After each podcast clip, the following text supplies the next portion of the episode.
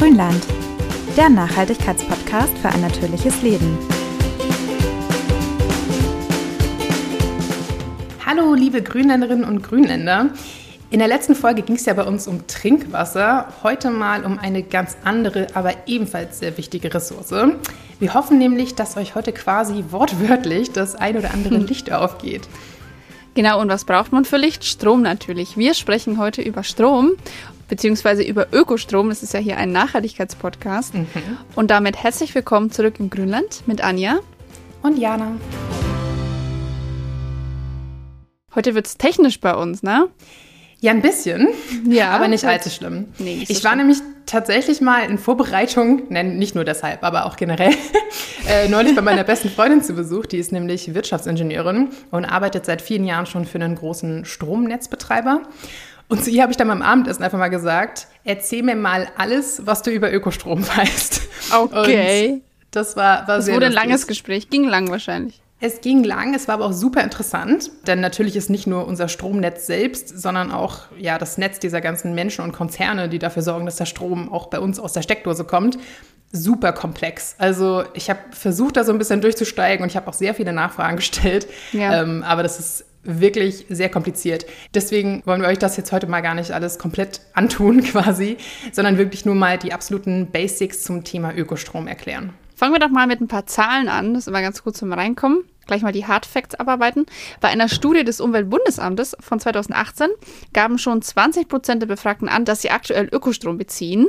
Und 40 mhm. Prozent der Verbraucher äh, nehmen den Kauf von Ökostrom als wichtigen Beitrag zur Energiewende wahr. Also selber Ökostrom zu beziehen ist so ein bisschen der, ja, deren Weg in die richtige Richtung sozusagen. Und mhm. immerhin knapp 70 Prozent der Deutschen ist eine gelingende Energiewende in Deutschland laut Umfrage wichtig. Wobei bei diesen Umfragen, finde ich, muss man immer aufpassen, weil wie schnell sagt man da einfach, das ist mir wichtig. Und im Alltag lebt man es dann nicht, ne? Genau, Aber die, immerhin. Die sagen, ich esse auch gar nicht so viel Zucker und ich gucke auch nicht ja. so viel Fernsehen. ja.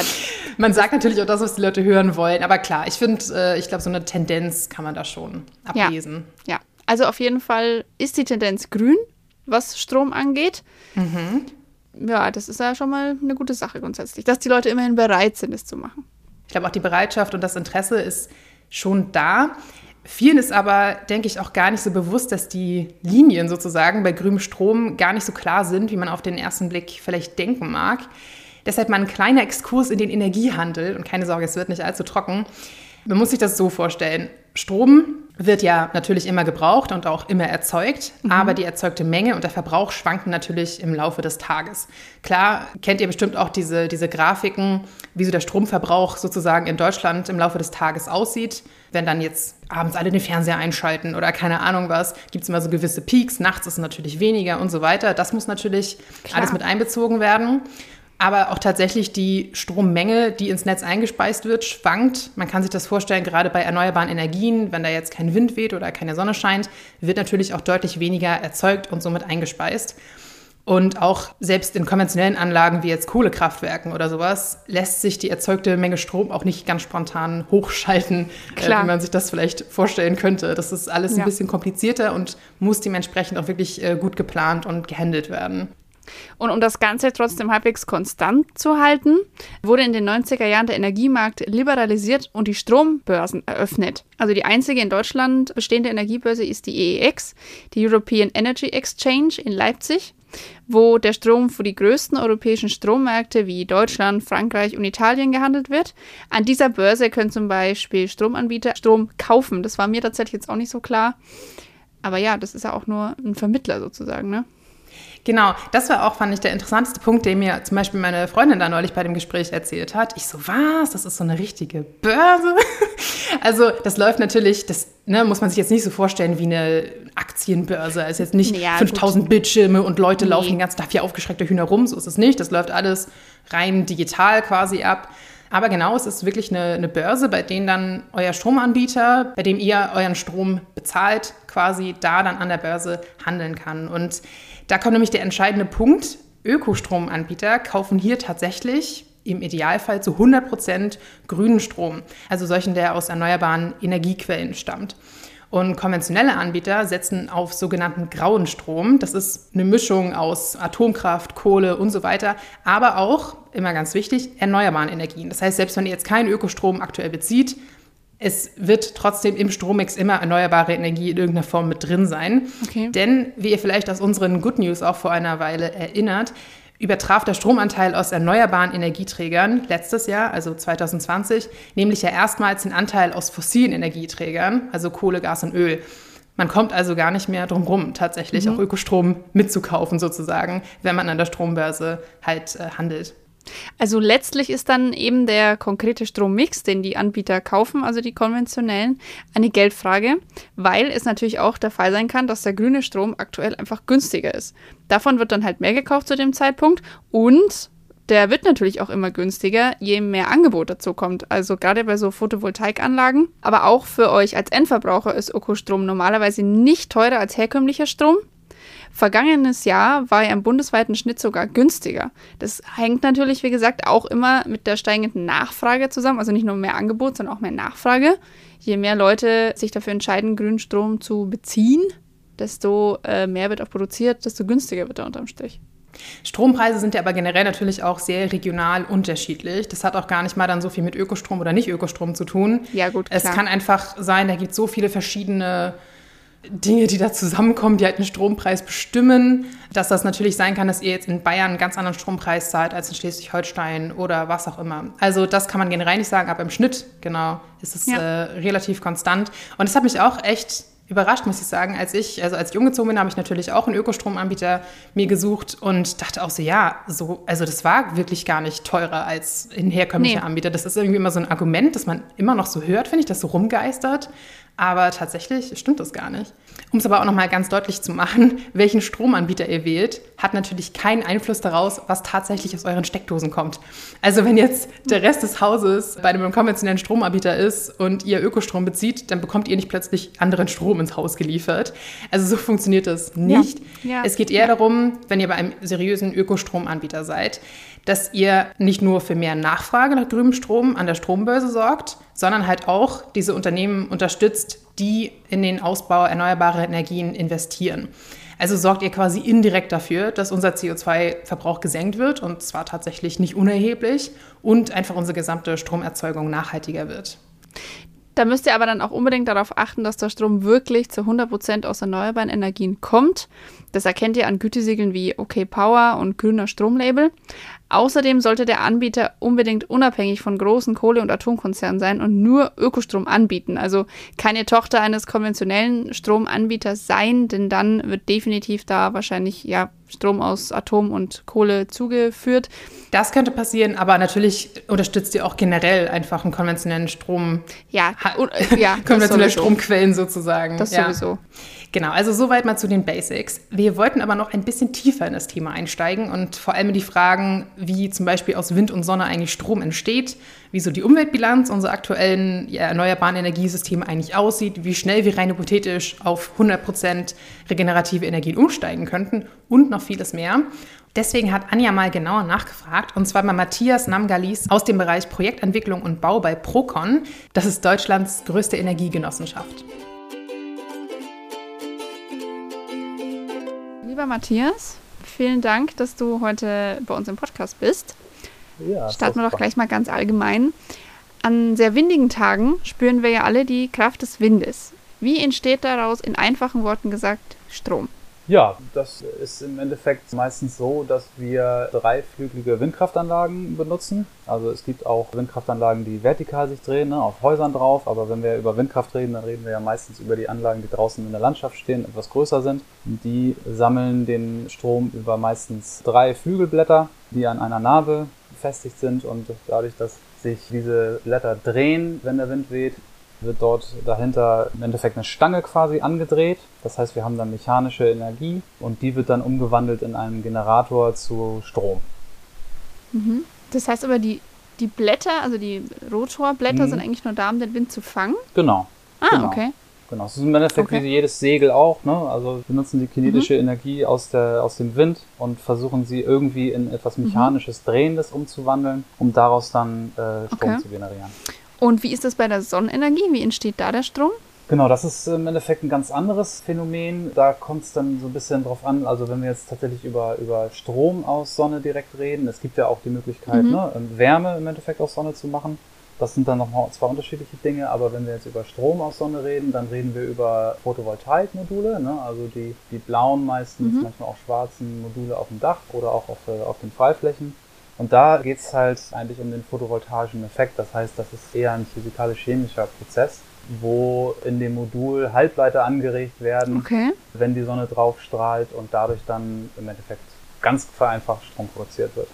Das heißt, beim Wind haben wir bewegungskinetische Energie und bei der Solarenergie ist es eher ein chemischer Prozess sozusagen. Genau, genau. Kannst du den ganz grob umreißen für Leute, die sich mit sowas gar nicht auskennen? Was genau passiert da in der Photovoltaikanlage? Mal ganz, ganz vereinfacht gesagt. Ja, genau. Also äh, im Endeffekt habe ich einen Halbleiter. Halbleiter äh, haben die Eigenschaft, dass sie nur unter bestimmten Bedingungen Strom leiten. Das heißt, normalerweise leitet so ein Halbleiter gar keinen Strom. Erst wenn die Sonne drauf fällt, passiert in dem Modul ja im Endeffekt Bewegung der Elektronen. Und dadurch, dass die sich anfangen zu bewegen und wenn man dann draußen äh, ne, im Endeffekt ein, ein Kabel von, von oben nach unten als Kreis zieht, dann bewegt sich halt dieses Elektron dann von der einen Seite quasi über diesen Kreis wieder auf die andere Seite und Strom ist ja im Endeffekt, wenn ich einen Stromfluss habe, dann habe ich Strom, dadurch kann ich dann irgendetwas antreiben. Ne? So. Ganz vereinfacht. Das klingt aber, als wäre die Sonne nur ein Impulsgeber in dem Fall. Ähm, ja, jein. Ja, klar, könnte man, könnte man so sagen. Also wir benutzen die Energie der Sonne, um in den Materialien, die in den Solarmodulen drin sind, einen elektrischen Stromfluss zu erzeugen. Genau. Ist Wind- oder Solarenergie effizienter? Oder ist das standortabhängig? Ja, so ein bisschen was von beiden. Okay. Beziehungsweise wir haben natürlich Effizienzen auch bei Windenergie und bei Solarenergie. Ne? So, also zum Beispiel bei der Windenergie ist es so, dass bei dieser Technik, die wir jetzt größtenteils benutzen, also die dreiflügeligen äh, Windkraftanlagen, da haben wir qua Physik quasi einfach einen maximalen Wirkungsgrad zurzeit und der liegt ungefähr bei 60 Prozent. Das liegt einfach daran, wie, wie, wie diese Anlagen so aufgebaut sind. Da gibt es einfach quasi, mehr, mehr können wir da nicht rausholen, physikalisch betrachtet. Ist trotzdem mit das Beste, was wir zurzeit haben, deshalb benutzen wir die halt auch. Okay. Äh, In der Solar, äh, also in der Photovoltaik ist es zurzeit so, dass so ein gutes Standardmodul zurzeit irgendwas um die 20% an Wirkungsgrad hat. Das heißt, das sind natürlich, das sind natürlich Unterschiede, aber die Frage ist halt, wenn ich irgendwo einfach sehr viel Wind habe und wenig Sonne, dann macht natürlich immer eher das Windrad mehr Sinn als jetzt das Solarmodul. Genau andersrum ist es, wenn ich eigentlich mehr Sonne habe und wenig Wind, dann macht natürlich grundsätzlich irgendwo die Sonne mehr Sinn. Aber wenn man so ganz, ganz grundsätzlich drüber nachdenkt, ist halt der Begriff der Effizienz, was jetzt erneuerbare Energienanlagen angeht, vielleicht auch nicht unbedingt immer das, womit man quasi bewerten sollte, weil ich habe ja im Gegensatz zu jetzt einem Kohlekraftwerk oder meinetwegen einem, einem Ottomotor Okay. keinen Brennstoff, den ich reintun muss. Ne? So, das heißt, ich habe ja den, den, den Brennstoff, den habe ich umsonst, den Wind und die Sonne. Das heißt, ist natürlich gut, wenn, wenn ich irgendwie möglichst viel daraus ziehen kann und da wird sicherlich auch noch Entwicklung gerade bei den Solarzellen geben.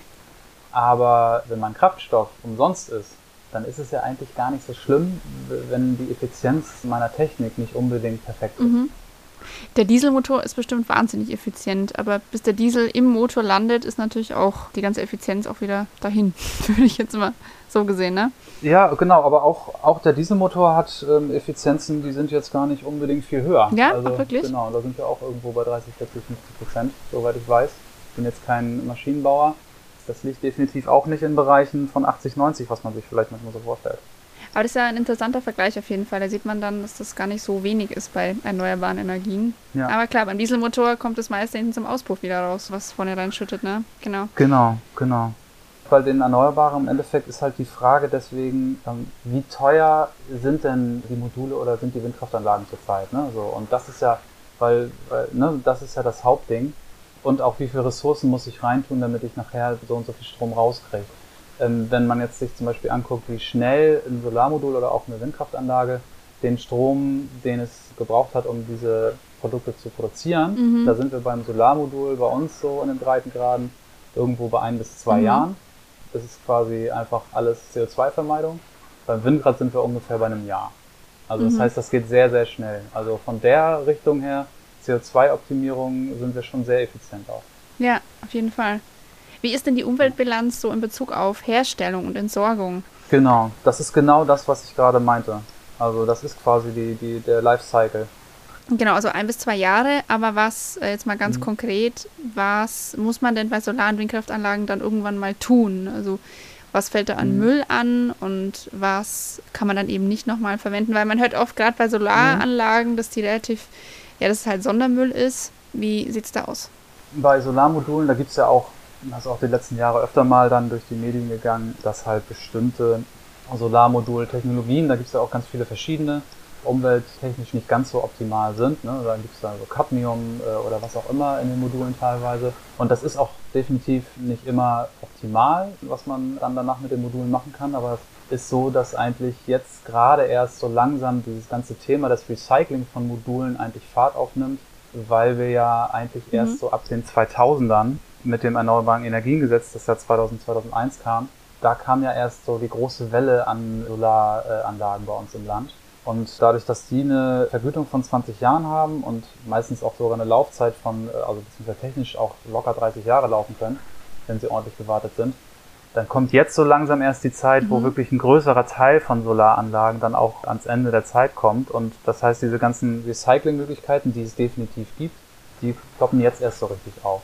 Es gibt die Möglichkeiten, da die Module zu recyceln, jedenfalls teilweise. Und das Ja. wird halt auch im Endeffekt technisch wahrscheinlich jetzt die nächsten Jahre auch Fahrt aufnehmen, dass man das auch noch umso besser machen kann. Bei Windenergieanlagen ist es so, dass wir halt vor allen Dingen mit den Flügeln so ein bisschen Probleme haben, weil das halt meistens Sandwich-Komponenten sind. Also das ist nicht nur ein Stoff, den man dann danach irgendwie meinetwegen einschmelzen, verbrennen oder sonst irgendwas kann, sondern äh, da sind verschiedene Stoffe drin, die auch alle nicht unbedingt unwertvoll sind. Das heißt, da könnte man auch Sachen draus machen.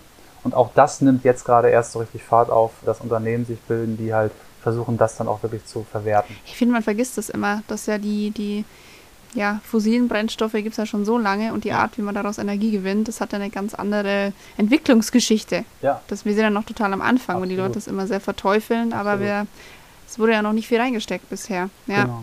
Wie, wie sieht es denn aus mit der Stromspeicherung und mit dem Mhm. Leitungsausbau? Inwiefern lässt sich der Strom gut speichern, nicht so gut speichern? Naja, also ganz grundsätzlich lässt er sich natürlich relativ einfach speichern. Das kennen wir alle von äh, unserem Handy oder von Batterien. Das ist grundsätzlich möglich. Jetzt müssen wir natürlich, wenn wir über irgendwie die Energiewende reden und was wir nachher für Größenordnung brauchen, um gerade diesen fluktuierenden Strom aus Erneuerbaren zu speichern, natürlich über ganz andere Größenordnung reden, als jetzt mal hier und da eine kleine Batterie. Ne, das ist auch klar. Versucht man halt diese Batterietechnik weiter auszubauen. Da passiert ja auch gerade sehr, sehr viel. Oder geht man teilweise halt auch dazu über, eventuell Strom nicht Mhm. als Strom zu speichern, direkt in der Batterie, sondern vielleicht den Strom nochmal umzuwandeln in ein anderes Medium. Meistens äh, wird das heutzutage mit Power to X dann bezeichnet. Das heißt, ich mache zum Beispiel mit einem Elektrolyseur den Strom zu Wasserstoff. Ne, und den Wasserstoff, den kann ich ja im Endeffekt ewig lagern. Ne? Das ist einfach ein Gas, das ich meistens unter Druck irgendwo speichere.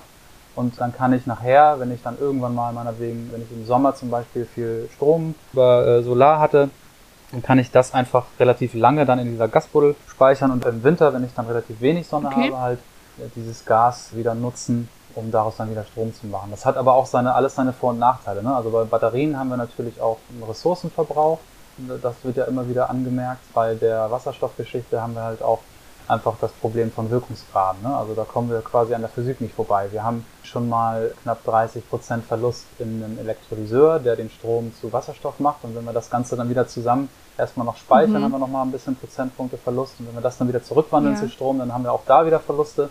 Und die sind so groß, dass zurzeit Okay. sich diese Technik halt auch noch nicht so richtig lohnt. Und die Frage ist auch, ob sich das jemals so richtig lohnt, vor allem wenn man grünen Mhm. Wasserstoff machen will, also wirklich Wasserstoff aus, aus erneuerbaren Energien.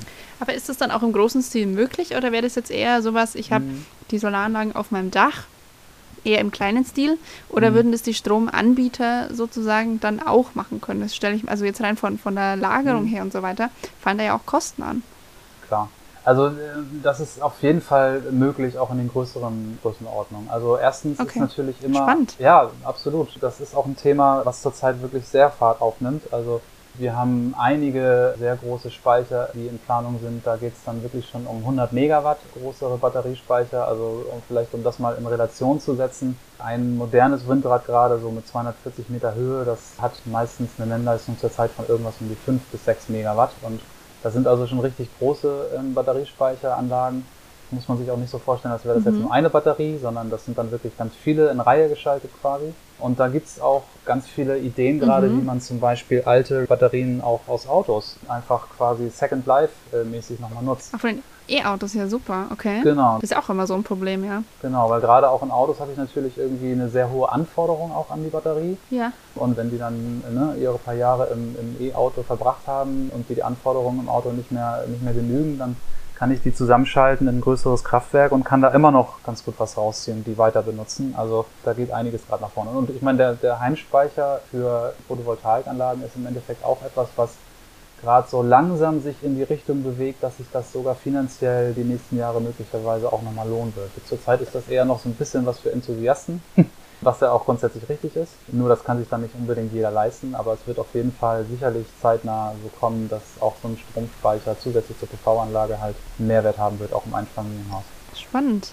Würde aber bedeuten, wenn mehr Leute das nutzen, würde es auch mehr vorangehen, nehme ich an, oder? Absolut, genau. Das ist immer das ja. Ding, was die Leute vergessen. Wir hätten den, die Kostensenkung von Solar- und Windenergieanlagen, die wir die letzten 20 Jahre erlebt haben, ohne das EEG, also ohne das Erneuerbare Energiengesetz und die Förderung, die wir in Deutschland dafür gemacht haben, niemals so gesehen.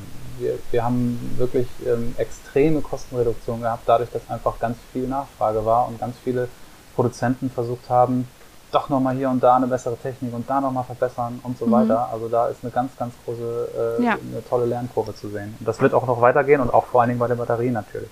Ja, Habt ihr da auch in der Öffentlichkeit gemerkt, dass ihr besser dasteht mit diesem Gesetz? das ist natürlich die Frage, wie das andere sehen und wie wir das sehen. Ne? Wir sind ja sowieso die ganze Zeit mit diesem Thema befasst und insofern ist das für uns immer eh präsent. Mhm. Und die letzten Jahre war natürlich nicht unbedingt immer so, dass wir gedacht haben, ja, die Politik versucht jetzt alles für uns. Ne? Ja. Also man hat das ja gesehen in der, in der Solarbranche. Anfang der 2010er sind eine Menge Arbeitsplätze verloren gegangen, weil wir hier Förderung gekappt haben und im mhm. Endeffekt so ein bisschen die PV verdrängt haben. Jetzt haben wir die letzten Jahre das so ein bisschen auch im Windbereich gesehen. Da sind auch eine Menge Arbeitsplätze verloren gegangen. Ne? Produzenten wie Senvion, die Anlagen hergestellt haben oder auch, ne, die sind verschwunden. Enercon hat auch so ein bisschen Probleme hier und da gehabt jetzt.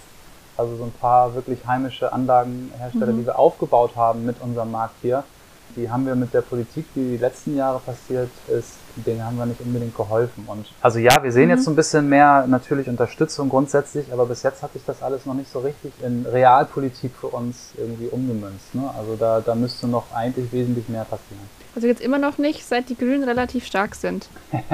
Ja, die Grünen sind nur leider im Bund noch nicht relativ stark, sagen wir es mal so. Ne? Ja, okay. das kann sich ja eventuell zeitnah ändern. Das heißt, wie, wie sich die, die erneuerbaren Energien entwickeln, der Ökostrom, das hängt auch so ein bisschen von den Wahlen offensichtlich wieder ab. Ne? Das ist alles irgendwie ja, verbandelt. Ja, leider ja, muss man sagen, ne? weil wir sind ja. zwar durch die letzten 20 Jahre und durch das Erneuerbare Energiengesetz sehr weit gekommen, ne? was, was den Ausbau Erneuerbarer angeht, gerade in Deutschland, definitiv. Sogar so weit, dass wir jetzt ne, äh, sich so eine Solaranlage für ein Einfamilienhaus eigentlich meistens lohnt. Ne? Das heißt, man kann den Strom auf dem eigenen Dach günstiger produzieren, als wenn man den Strom für 30 Cent oder sowas aus dem Netz kauft.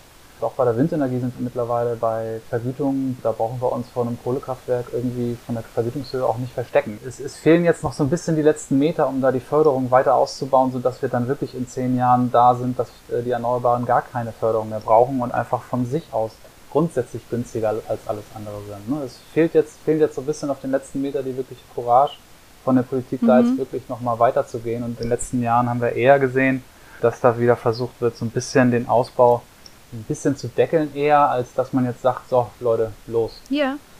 Das ist lustig, weil ich nämlich tatsächlich so in meinem Freundesbekanntenkreis immer so ein bisschen höre, ja, Windräder werden gebaut in Regionen, in denen es gar nicht windig ist und es ist viel zu hoch subventioniert, die Ausgleichszahlungen sind viel zu hoch. Was ist da so dein Stand dazu? Ja, das kann ich nachvollziehen, weil ich kenne das ja selbst aus meinem äh, Bekannten- und Freundeskreis auch. Ne? Also nur weil ich jetzt hier irgendwie in dem Bereich arbeite, heißt das ja noch lange nicht, dass wir da jetzt die ganze Zeit immer im Freundeskreis auch drüber schnacken und die jetzt alle da den kompletten Plan zu haben und die kriegen ja auch mit, was in den Medien gesagt wird. Ne? Und also selbst ich habe da manchmal die letzten Jahre gedacht, Mensch, ja, mh, hm, das ist super, dass wir da jetzt mal da und da das und das machen. Ähm, aber wenn man dann wirklich anguckt, was ist denn wirklich passiert? Also ich hasse das Wort eigentlich, aber es sind wirklich eher Sonntagsreden oftmals, als dass dann wirklich was passiert, weil ja, es, wir haben nun mal auch andere Interessen im Land. Ne? Es gibt immer noch eine starke Lobby Ja. von der konventionellen Energiebranche und auch das Thema Subvention, von wegen, dass wir jetzt da so viel reinbuttern und das könnten wir uns alles nicht leisten. Also wenn man sich mal anguckt, das hat ja Greenpeace vor ein paar Jahren mit einer Studie ganz toll gezeigt, wenn man sich mal anguckt, was Atomenergie, Stein und Braunkohle an Subvention in zig Milliarden Höhe über die letzten Jahrzehnte bekommen haben, dann ist das, was wir in Erneuerbaren machen, ja, also Peanuts. auf jeden Fall, ja, ne, vielleicht nicht unbedingt Peanuts, ne, aber es ist auf jeden Fall, genau, es ist auf jeden Fall im Endeffekt genauso der, der Wille, immer ein politischer Wille, eine bestimmte Energieform zu pushen. Das war damals bei Atomkraft ja nicht anders. Ne? Da hat man auch gesagt, das wollen wir jetzt unbedingt. Die Probleme hat man vielleicht ein bisschen verdrängt. Und jetzt haben wir den Salat. Was ich damit nur sagen will, ist halt, es ist immer, immer, Energie ist immer eine politische Entscheidung auch. Und wir wollen und müssen in die Richtung gehen. Und dann müssen wir auch uns klar machen, dass das vielleicht ein bisschen Geld kostet. Aber was dabei auch immer vergessen wird, ist halt im Endeffekt, was sollen wir denn machen außer Erneuerbare? Also ich meine, wir. Ich, ich ne? wollte gerade sagen, es ist relativ alternativlos. Ja, Ne? genau. Und wir könnten das ja auch als Chance viel mehr begreifen. Es Ja. ist halt auch diese Storyline, die die letzten Jahre immer verkauft wurde, ne? dass es quasi uns nur kostet. Also die Energiewende kostet uns nur und bringt uns eigentlich nichts, sondern nur umwelttechnisch oder klimatechnisch. Und das ist ja sowieso erst in ein paar Jahren zu spüren. Und das ist natürlich hochproblematisch, weil ähm, es ist nun mal überhaupt nicht so. ne? Also wir sehen die Auswirkungen ja jetzt schon ganz, ganz krass, auch bei uns in Dürreperioden, was die Bodenfeuchte angeht, bei den Landwirten teilweise.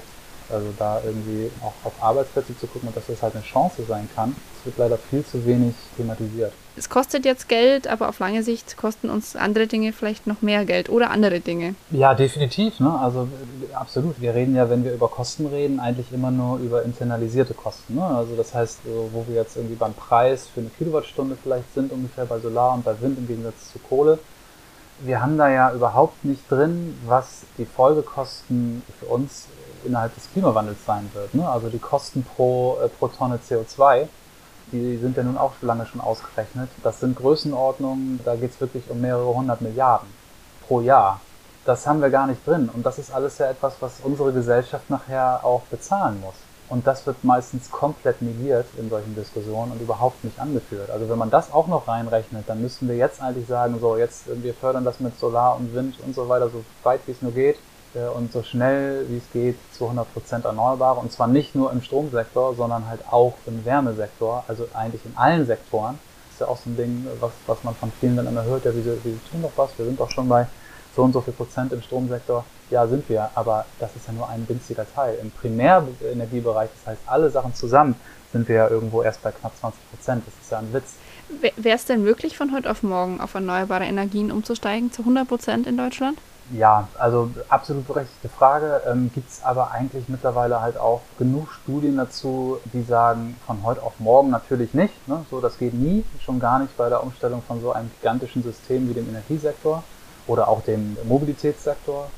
Aber zum Beispiel Professor Dr. Quaschning aus Berlin, der forscht in der Richtung ja auch sehr viel und ist auch sehr rührselig, was Medienarbeit angeht, hat auch einen, einen tollen Podcast in der Richtung. Der hat zum Beispiel auch schon Studien aufgestellt, aus denen klar hervorgeht, dass wir, wenn wir denn nur wollten, das durchaus hinkriegen würden, knapp 100% erneuerbare Energien innerhalb der nächsten 10, 20 Jahre hinzukriegen. Das ist nur eine Frage von, wir wollen, ne? so, da, darum geht's. Und dann aber auch eine sinnvolle Vorbereitung. Ne? Also wir können jetzt natürlich nicht von heute auf morgen mal eben den Schalter umstellen und dann geht's. Ist ja auch die Frage, wo kommen zum Beispiel die Fachkräfte her? Ne? Also da, da geht's ja auch darum. Also wenn man in den großen, großen Maßstäben denkt, wo wir eigentlich denken müssten, muss man auch drüber nachdenken, ja, wir müssten doch jetzt längst oder hätten längst anfangen müssen, viel mehr Fachkräfte auszubilden, um in der Richtung überhaupt nachher Leute zu haben, die das auch umsetzen können. Ne? Das ist ja, da fängt's ja an. Wir können nicht von heute auf morgen, aber wir hätten schon viel früher anfangen müssen. Wir können jetzt immer noch viel mehr machen und das sollten wir auch. Und vielleicht ist das auch eine kleine Aufforderung an alle von uns für den Herbst dieses Jahres. Ne? Ja, ja, ja. Du meinst, falls wir eine grüne Kanzlerin bekommen sollten? ja, äh, wäre auch eine Idee auf jeden Fall, ja. Ja, Ich sag Ja, da mal lieber du- nicht zu viel zu. ja. Ja, wir wollen ja nicht so politisch werden, aber Genau, genau. äh, grundsätzlich äh, ein schöner Gedanke auf jeden Fall. Es gibt ja immer wieder diese Argumentation ähm, mit den Vögeln Ja, und dem Schattenschlag. Also das ist ja das, Ja. was man so im, gemein gesagt am Stammtisch hört. Also ja. das geht nicht, das will ich nicht bei mir in der Nachbarschaft. Gibt es da irgendwie Zahlen dazu? Wie Ja, verhalten klar. sich Vögel im Ver ja, in Angesicht eines Windkraftwerks? Ja, na klar, absolut. Das ist halt auch ein Thema, was ja auch wichtig ist. Ne? Also das wird ja immer so ein bisschen so getan, als wäre uns das egal. Ne, Ich habe ja gesagt, ich habe Umweltwissenschaften studiert, da haben wir auch Flora und Fauna durchgenommen und die Wichtigkeit von Biodiversität. Auch ich habe keine Lust, jetzt da irgendwie einen Windpark zu bauen, wo ähm, durchgehend die Vögel geschreddert werden. Also beim besten Willen nicht. Es ist natürlich so, dass mal ein Vogel an den Windkraftanlagen äh, umkommt. Das ist so, definitiv. Da gibt es auch nichts zu leugnen. Aber, aber reden wir von mal ein Vogel oder? Ja, genau das. Ja. Ne? So, natürlich haben wir mittlerweile zigtausend Anlagen in Deutschland stehen und insofern haben wir natürlich auch nicht nur einen Piepmatz, der am Tag stirbt, sondern wir haben auch ein paar mehr Vögel. Und wir haben auch ab und zu sicherlich mal einen Vogel, der schützenswert ist, noch, das kommt da noch dazu. Also das ist schon so, definitiv. Mhm. Nur es wird ja in den Genehmigungsverfahren akribisch immer geguckt und darauf geachtet, dass wir gerade eben nicht dort bauen, wo wirklich dann nachher zig Vögel geschreddert werden, sondern wir müssen ja, bevor wir überhaupt eine Windkraftanlage stellen dürfen, zum Beispiel, ähm, wenn es jetzt also um Artenschutz geht, im Schattenwurf ist ja noch weitere Sachen, kann, ich gleich noch mal was zu sagen, aber beim Artenschutz müssen wir zum Beispiel locker ein halbes Jahr, teilweise noch länger, Untersuchungen machen lassen von Biologen und Ornithologen, die dann in der Fläche tatsächlich tagelang rumkraxeln und gucken, was fliegt und kreucht da.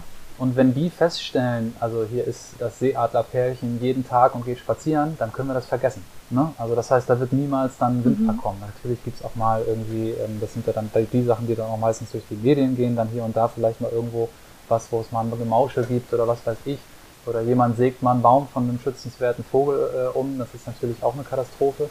Sowas gibt's, ne? aber doofes gibt's immer, egal wo. Das ist, glaube ich, kein, sollte kein Okay. Argument sein, jetzt das äh, generell in Frage zu stellen. Das heißt, die Art und Weise, wie wir Flora und Fauna halt begutachten müssen auch, zu Recht müssen, ähm, die ist eigentlich relativ klar geregelt und auch sehr strikt. So, und was jetzt zum Beispiel Schattenwurf angeht, auch da gibt's Gutachten, die wir extern einholen müssen. Also auch dieses Gutachten eben Artenschutz, ne, das machen nicht wir selbst. Also wir dürfen uns nicht selbst ein Gutachten ausstellen von wegen, ja, das passt schon. Ja, Sondern, Das ne, ist nicht der Sinn eines Gutachtens, ja. Genau, genau. Sondern wir müssen das extern einholen. Das muss von Fachleuten gemacht werden. Genauso ist es bei Schattenwurfgutachten. Das heißt, die lassen wir extern erstellen und da wird dann geguckt, an wie viel Tagen und Stunden im Jahr und am Tag habe ich denn überhaupt Schattenwurf bei den umliegenden Häusern. Und äh, wenn da bestimmte Werte überschritten sind, Okay. dann wird die Anlage mit einem Schattenmodul, so heißt das, ausgestattet und dann wird halt zu bestimmten Zeiten einfach abgeschaltet. Punkt. Da muss man vielleicht auch noch mal dazu sagen, also diese Gutachten sind wirklich relativ, äh, relativ klar und eindeutig und auch recht sehr, sehr strikt, denn diese Schattenwurfgutachten gehen zum Beispiel nach dem astronomisch Möglichen. Das heißt, die gucken, gucken sich eigentlich nur die Sonnenstände über die Jahre und die, die Tagesstunden an und schauen dann, wie viel Schatten hätten wir denn, wenn quasi jeden Tag die Sonne scheinen würde. Aber das tut sie ja gar nicht. Ne? So in Deutschland haben wir ja auch ein paar Mal Wolken im Jahr. So, insofern ist da meistens eigentlich ganz gut Luft drin für die Leute drumherum. okay. Das heißt aber, so ein Gutachten zieht sich über eine sehr lange Zeit. Das heißt, auch die Planung Genau. eines solchen Windparks geht über sehr, sehr lange Zeit. Absolut. Wir reden da von fünf bis sieben Jahren von dem ersten Gespräch mit Oh, den Landeigentümern bis wir können da wirklich eine Anlage in Betrieb nehmen. Das dauert äh, teilweise sehr lange. Ja. Was würdest du denn für die Zukunft der erneuerbaren Energien wünschen? für dich ganz persönlich, unabhängig von deinem Arbeitgeber, ja. aber natürlich auch für die ganze Branche. Man denkt ja, wenn man so in diesem, äh, in diesem Metier den ganzen Tag arbeitet, dann hat man äh, so eine schönen Fragen oder Ideen gar nicht mehr im Kopf. Man denkt ja so in diesen Kleinigkeiten. Ne? Aber wenn ich wirklich wünschen dürfte, Ja. wo es hingehen sollte, dann würde ich sagen, ähm, ich würde mir wünschen, dass wir endlich mal in diesem Land verstehen, und zwar in einer breiten Öffentlichkeit, das dann natürlich auch in der Politik reflektiert, dass diese Energiewende eine Chance ist für uns alle. Ne? Also erstens, Mhm. wie wichtig das ist, dass wir CO2-neutral werden. Ne? Wenn man sich anguckt, was Mhm. auf der Welt gerade passiert, das ist schon wirklich erschreckend. Wir haben die Möglichkeit, da wirklich was draus zu machen und auch den Standort Deutschland als Industriestandort, auch als Innovationsland zu erhalten. Das ist eigentlich mein Wunsch, dass wir das jetzt Ja. zeitnah verstehen, bevor andere jetzt uns da komplett den Rang ablaufen. Ne? Also China ist seit Jahren dabei, unendlich krass zu investieren und ähm, USA ist auch gerade dabei mit dem Green New Deal ganz, ganz krass in die Richtung zu gehen. Also wir ver verpassen in Deutschland gerade so ein Mhm. bisschen unsere Chance oder beziehungsweise wir sollten unsere Chance nicht verpassen, da jetzt wirklich mal richtig Tacheles zu machen und mal richtig was nach vorne zu schieben. Das ist doch ein schönes Schlusswort. Da werden wir nämlich wieder beim Anfang äh, mal gucken, was im Herbst passiert. Ja. Würde ich sagen? genau. Ja, sehr schön. Dann danke, Matthias. Ja, vielen Dank.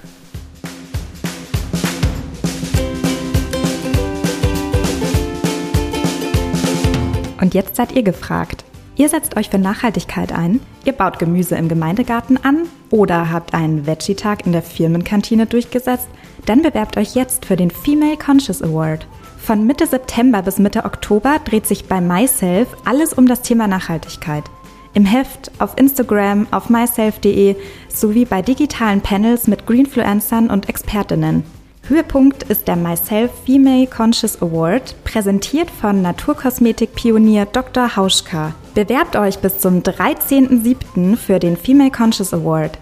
Die Gewinnerin wird nicht nur in der Myself Nachhaltigkeitsausgabe vorgestellt, sondern auch beim großen Female Conscious Event ausgezeichnet, inklusive Anreise nach München, Hotelübernachtung und großem Überraschungspaket von Dr. Hauschka.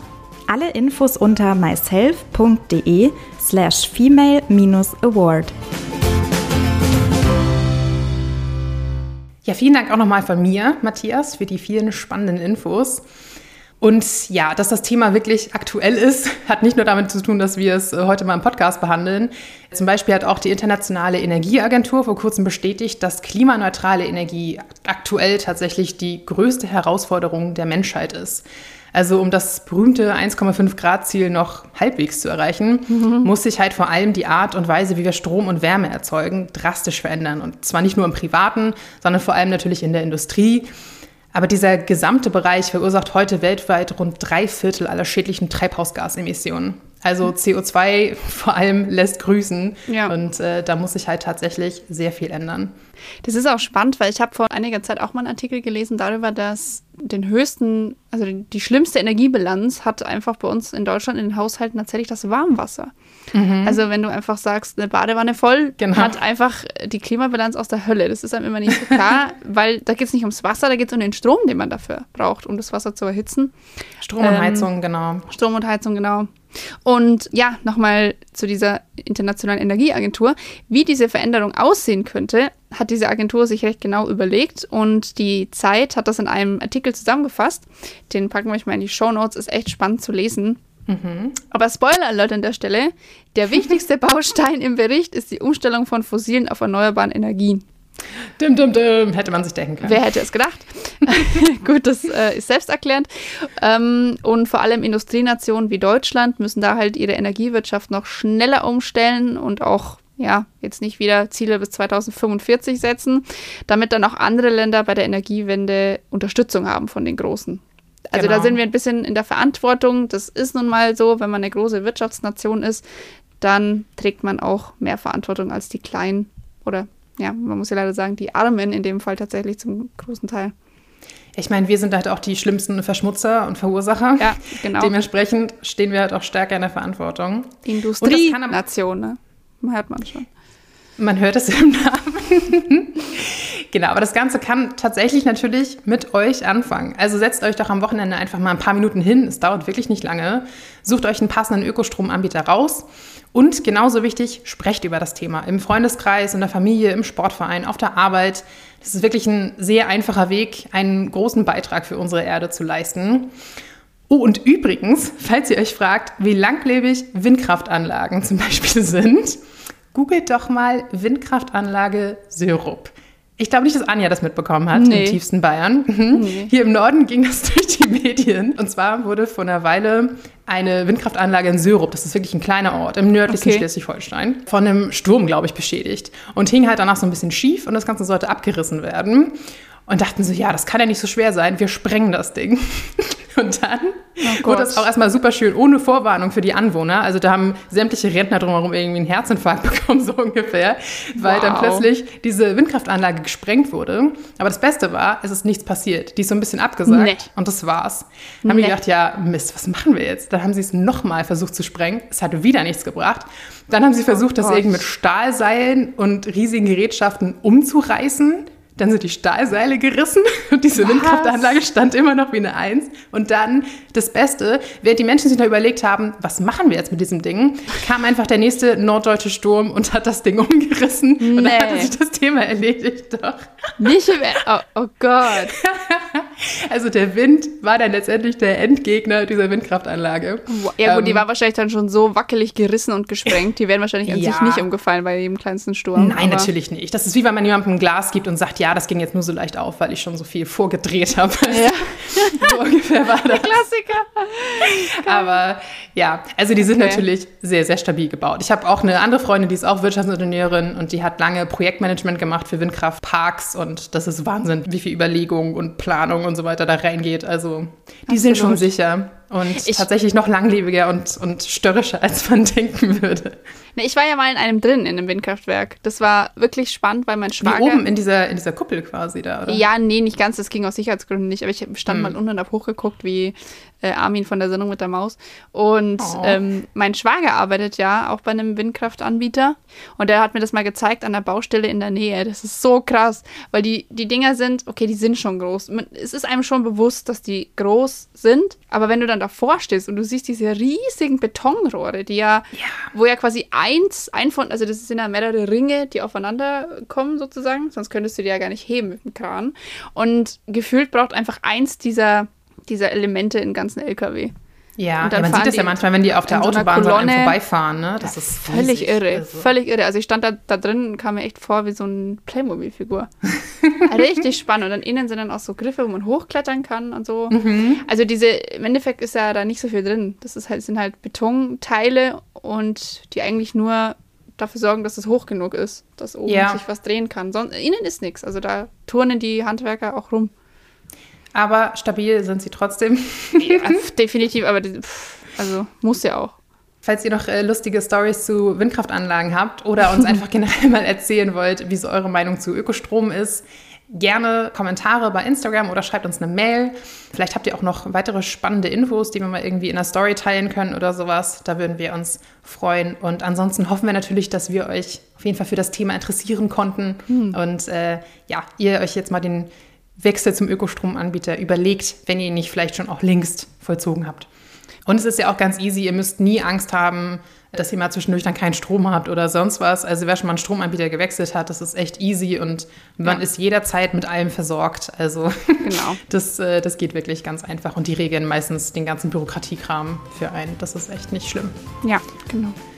Dann hören wir uns demnächst wieder. Macht's gut. Genau. Bis in zwei Wochen. Ciao. Ciao. This is your invitation to the intersection of versatility and design. Experience the empowering feeling of the Lexus SUVs and some of the best offers of the year on select models at the Invitation to Lexus sales event now through April 1st. Lease the 2024 RX 350 Premium All-Wheel Drive for 528 a month for 36 months with $49.99 due at signing. Experience amazing at your Lexus dealer. Call 1-800-USA Lexus for important lease offer and pricing details. Not all customers will qualify. Offer in the Lexus Eastern area and it's April 1st, 2024.